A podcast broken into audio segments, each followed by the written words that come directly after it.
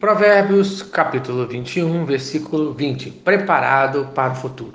O sábio ensina que o futuro é incerto, porém, aquele que é sábio está preparado para o futuro. Você está preparado para o futuro? Versículo 20. Tesouro desejável e azeite há na casa do sábio, mas o homem insensato os desperdiça. Isto é, o sábio não tem tesouros armazenados porque ele é rico, mas porque é zeloso. Já os tolos consomem e gastam tudo o que têm. Motivo da provisão para o futuro do homem sábio. Provérbios, capítulo 3, versos de 9 a 10. Honre ao Senhor com os teus bens e com as primícias de toda a tua renda, e se encherão fartamente os teus celeiros, e transbordarão de vinho os teus lagares. Isto é, o homem sábio sabe que deve honrar ao Senhor Deus, oferecendo a ele o seu melhor que aqui no texto chamamos de primícias. Esse homem honra a Deus com os seus bens. Provérbios, capítulo 8, versos 20 e 21. Ando pelo caminho da justiça, no meio das veredas do juízo, para dotar de bens os que me amam e lhes encher os tesouros. Isto é além de colocar Deus sempre em primeiro lugar na sua vida, esse homem se relaciona da maneira correta com Deus.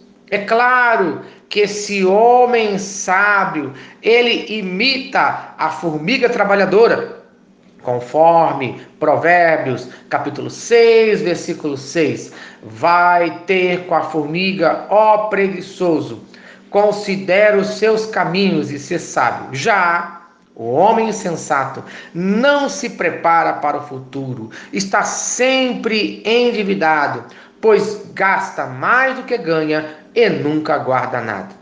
Mas a nossa preocupação não deve ser apenas material, mas também com o espiritual. Você tem se preocupado com a área da sua vida espiritual?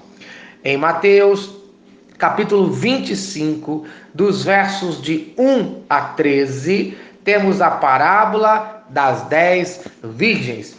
Esta parábola fala da necessidade de estarmos preparados para a volta de Jesus Cristo. Mateus, capítulo 25, versículo 13. Vigiai, pois, porque não sabeis o dia nem a hora.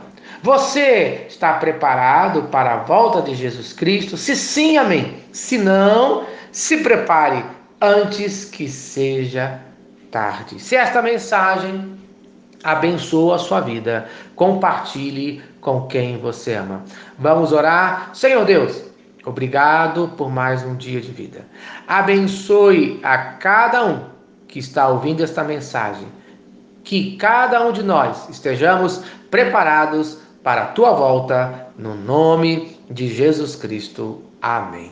Eu sou o pastor Eloy, sou pastor da primeira Igreja Batista em São Miguel Paulista, localizada na rua Arlindo Colasso, número 85, no centro de São Miguel Paulista, São Paulo. E lembre-se, Deus no controle sempre.